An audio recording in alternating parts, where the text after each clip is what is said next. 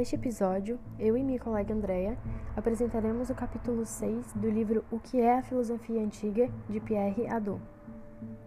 A Andrea começará apresentando as duas primeiras partes do capítulo, que é a forma de vida teorética e os diferentes níveis da vida teorética, e eu vou finalizar comentando sobre os limites do discurso filosófico.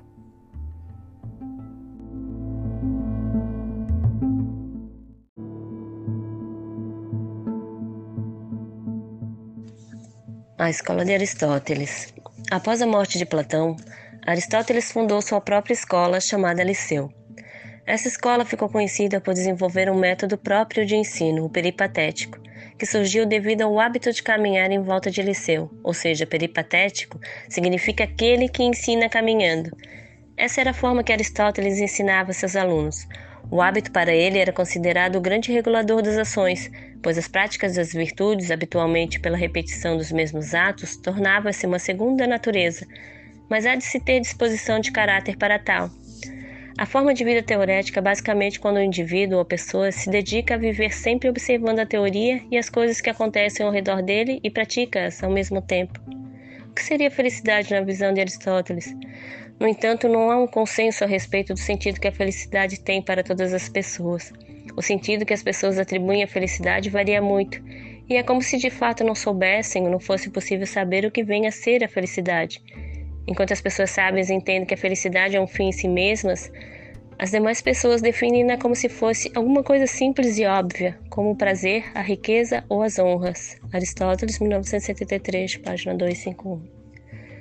Portanto, a felicidade verdadeira para Aristóteles só será atingida pelo indivíduo quando ele se dedicar-se fundamentalmente à vida teórica, no sentido de uma contemplação intelectual, buscando observar a beleza e a ordem do cosmos, a autêntica realidade das coisas a vida inteira.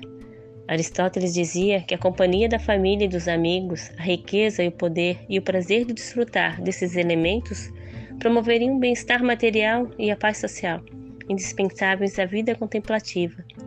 Por outro lado, o gozo de tais prazeres estaria vinculado também ao exercício de outras virtudes humanas, como a generosidade, a coragem, a cortesia e a justiça, que em conjunto contribuem para a felicidade completa do ser humano. A felicidade seria uma vida dedicada à contemplação teórica, aliada à prática das outras virtudes humanas e sustentada pelo bem-estar material e social. As ciências teoréticas assim investigam os princípios e as causas de seres e coisas que existem na natureza, independentemente do ser humano. Tais coisas somente podem ser contempladas pelo homem que busca conhecê-las verdadeiramente.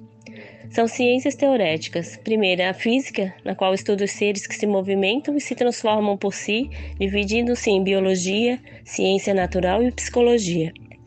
A segunda, matemática, na qual estuda os seres imóveis separados da matéria, que possuem apenas formas abstratas, superfícies, figuras, volumes, dividindo-se em aritmética, geometria, música e astronomia. E a terceira seria a filosofia primeira, na qual estuda os primeiros princípios de todos os seres, o ser universal.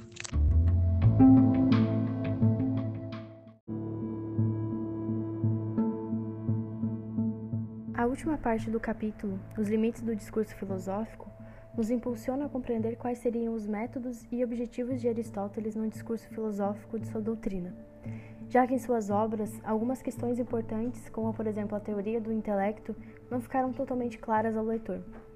Os ensinamentos de Aristóteles eram transmitidos a seus discípulos ou aqueles que se dispusessem à prática da vida teorética através do diálogo e da retórica em seus cursos. É importante a gente colocar entre aspas a palavra curso e diferenciar do conceito que temos dela na modernidade como a transmissão de informação daquele que tem conhecimento para aqueles que não têm e, portanto, anotam as informações como um certo tipo de resposta. E diferenciar do curso promovido por Aristóteles. O discurso filosófico de Aristóteles no seu curso não tinha como objetivo informar os seus alunos sobre a verdade absoluta do mundo, mas de formá-los para a prática da vida teorética, para a investigação, a observação e a contemplação do verdadeiro funcionamento das coisas, da natureza e do cosmos.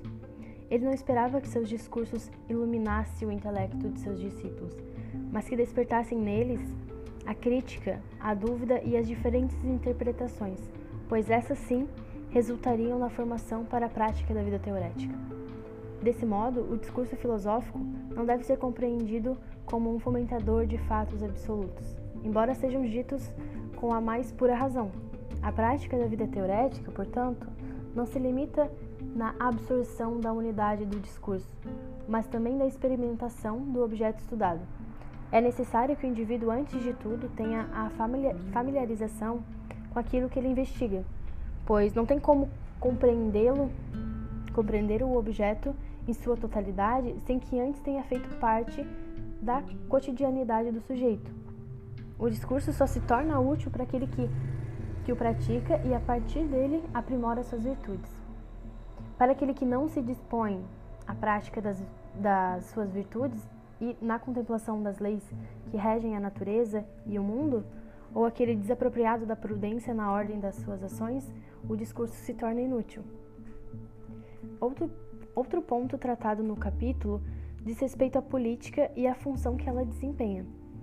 Diferentemente de Platão, que atribuía aos filósofos a função de políticos, Aristóteles atribuía aos filósofos a função de conduzir ou formar o juízo dos homens políticos, para que esses sim proporcionem à cidade a possibilidade das pessoas de praticarem sua virtude moral.